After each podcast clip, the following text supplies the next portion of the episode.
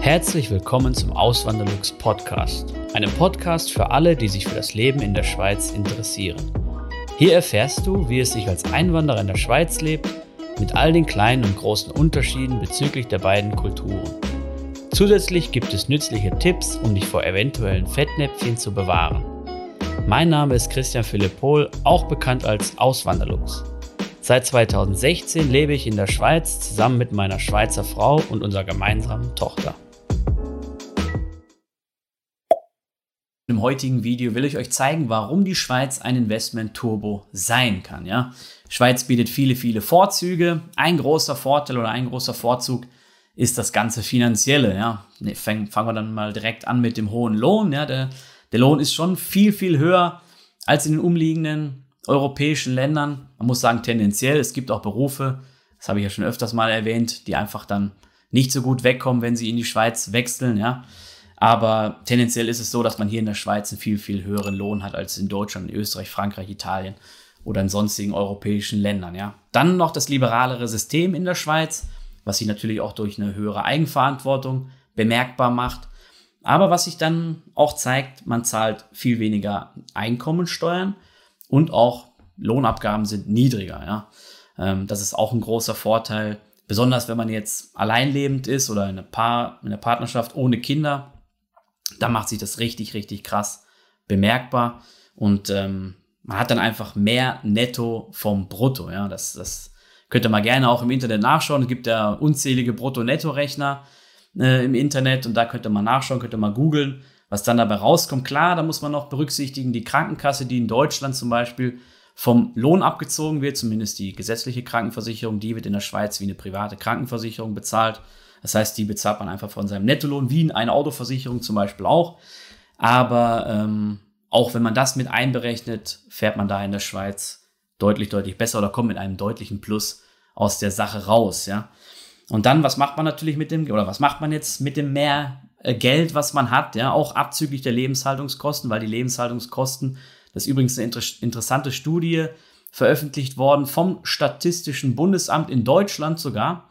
Und die zeigt, dass die Schweiz ungefähr 50 Prozent höhere Lebenshaltungskosten hat als Deutschland. Ja, ich verlinke das dann unten in der Videobeschreibung, könnt ihr euch gerne mal angucken. Natürlich, so eine Statistik muss man auch immer äh, ein bisschen kritisch betrachten. Man kann jetzt nicht denken, so, okay, ich gehe jetzt in die Schweiz und habe dann 50% höhere Lebenshaltungskosten, mehr nicht. Also das, was meine Erfahrung sagt und was ich so häufig auch aus der Community höre und auch was oft in den Medien geschrieben wird, dass man unter, unterm Strich mit 30% mehr rauskommt an verfügbarem Einkommen, ja. Ähm, und das ist natürlich auch noch ein ordentlicher Batzen, ja. Und jetzt kommen wir mal dazu, was man denn mit diesem Mehr an Geld dann machen kann. Ja, natürlich, die einen könnten jetzt sagen, okay, ich verändere jetzt meinen Lebensstandard, ich leiste mir einfach mehr, ich fahre öfter in die Ferien, ich gehe öfter auswärts essen, kaufe mir ein dickeres Auto, was weiß ich. Kann man auch alles machen, ist ja jedem selbst überlassen, was er damit macht mit seinem Geld.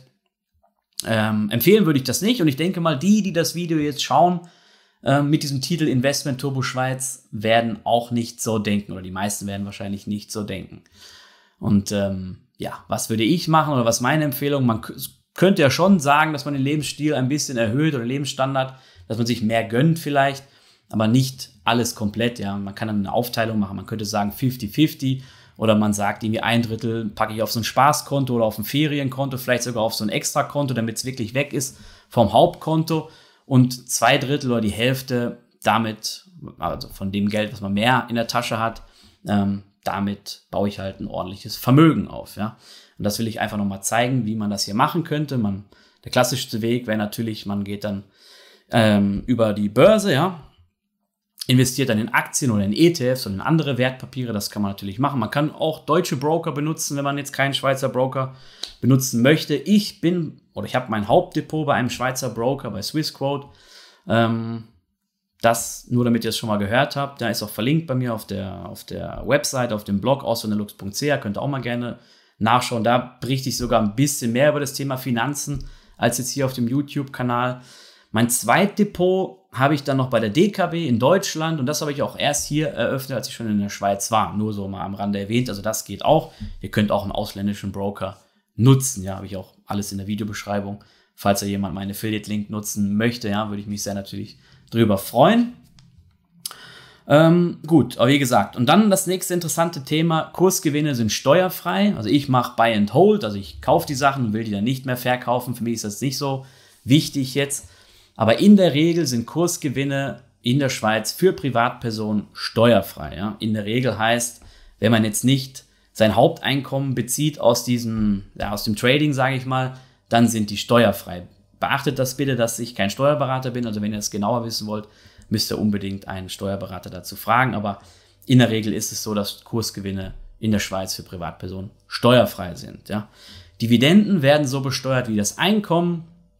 Das heißt, man kann dann so eine, macht dann seine Steuererklärung. Kann man übrigens auch machen, wenn man eine Quellensteuer, wenn man der Quellensteuerpflicht unterliegt. Am Anfang, die ersten fünf Jahre ist man ja in der Regel quellensteuerpflichtig, wenn man hier in die Schweiz kommt. Dann kann man aber auch so eine Art Steuererklärung machen und kann dann ähm, halt die Dividenden sogar, oder man kann sich sogar die Steuern auf die Dividenden dann zum Teil sogar noch zurückholen. Ja.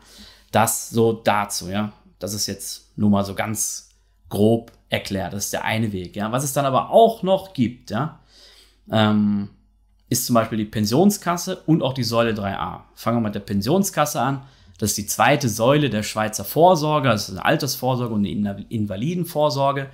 Und die ist Pflicht, wenn man ein gewisses Bruttogehalt im Jahr hat. Das liegt so bei rund 20.000 Franken pro Jahr. Das heißt, wenn man hier in der Schweiz arbeitet, dann wird man auch in die Pensionskasse einzahlen müssen. Ja? Und da zahlt man nicht nur alleine ein, sondern auch der Arbeitgeber.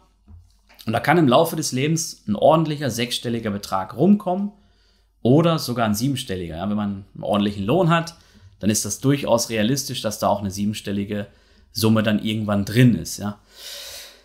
Die kann man dann im Alter beziehen, entweder als Kapital oder als Rente. In der Regel ist es so, dass man eine Rente bezieht.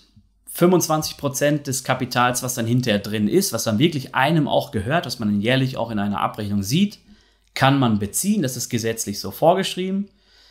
Ähm, alles, was darüber hinaus ist, das muss man halt schauen, wie das in der Pensionskasse, in der man da ist, wie das da geregelt ist. Ja? Nur damit ihr das schon mal gehört habt. Wenn ihr euch eine eigene Immobilie zulegen wollt, könnt ihr zum Beispiel aber auch einen Vorbezug machen. Nur damit ihr es mal gehört habt. Also wir gehen hier wirklich im Schnelldurchlauf einmal durch.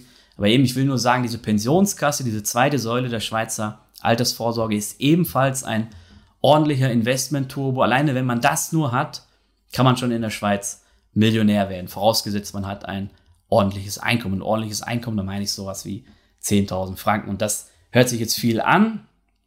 10.000 Franken sind 10.000 Euro. Aber wenn man eine hohe Qualifikation hat oder einen Job hat, der ja, dem Fachkräftemangel herrscht, zum Beispiel IT, dann äh, ist das durchaus realistisch, dass man so einen Lohn bekommt oder erhält oder sogar darüber hinaus. Ja. Also es ist auch möglich, dass man in der IT 15.000 oder 20.000 Franken verdient pro Monat. Ja, das sind natürlich dann so die, die Überflieger, die Spezialisten, aber es ist möglich. Ja. Und gerade so große Firmen hier in Zürich, Google, Facebook, die sind dafür bekannt, das war jetzt schon öfters in der Presse, dass sie halt mega gute Löhne ähm, bieten und so auch Fachkräfte dann an sich binden. Ja. Ähm, also es ist schon möglich. Aber auch abseits davon, wenn man jetzt ähm, Ingenieur ist oder man hat da eine Weiterbildung gemacht, es geht auch mit einer Lehre, wenn man dann eine Weiterbildung gemacht hat und sich hocharbeitet in der Firma, dann ist es durchaus auch realistisch, dass man einen fünfstelligen Betrag pro Monat als Lohn erhält. Ja. Und ähm, genau, das war das zur Pensionskasse, zu der zweiten Säule. Dann die dritte Säule, die Säule 3a, also die ist so nochmal gesplittet in Säule 3a, Säule 3b. Säule 3a ist die gebundene, freiwillige Vorsorge der Schweiz. Das ist ähnlich so, wie man wie es in Deutschland kennt mit der Riester-Rente. Nur ist es wirklich ein sehr, sehr gutes Produkt. Oder sagen wir es so, es gibt verschiedenste gute Produkte, die man mh, mm, über die Säule 3a laufen lassen kann. Ja, ich habe zum Beispiel Frankly, das ist ein, ähm, ein Vorsorgesparen. Ich überweist da halt mein Geld rein, jährlich den Maximalbetrag. Das sind dieses Jahr und letztes Jahr war es auch gleich 6.883 Franken, wenn ich mich nicht täusche. Das heißt, bis zu diesem Betrag, wenn man da einzahlt, wird es halt gefördert. Darüber hinaus findet dann keine Förderung statt. Und die Förderung läuft dann so ab, dass man das bei der Steuererklärung angeben kann und kriegt dann eine Steuerersparnis. Da gibt es auch Steuersparrechner. Ähm, einen werde ich dann mal verlinken in der Videobeschreibung, könnt ihr euch dann gerne mal anschauen. Und es ist wirklich nicht ein, es ist eine nicht unerhebliche Summe, die man da sparen kann. Also Kommt natürlich darauf an, in, welchem, in welcher Region man in der Schweiz lebt, wie viel man verdient. Ähm, aber ein vierstelliger Betrag ist durchaus realistisch. Ja, gerade wenn man hier so nach Zürich schaut, wenn man da mal den Medianlohn nimmt, der so um die 80.000 Franken pro Jahr beträgt, dann ist man schon bei einer vierstelligen Summe. Ja. Und ähm, das ist eben nicht unerheblich.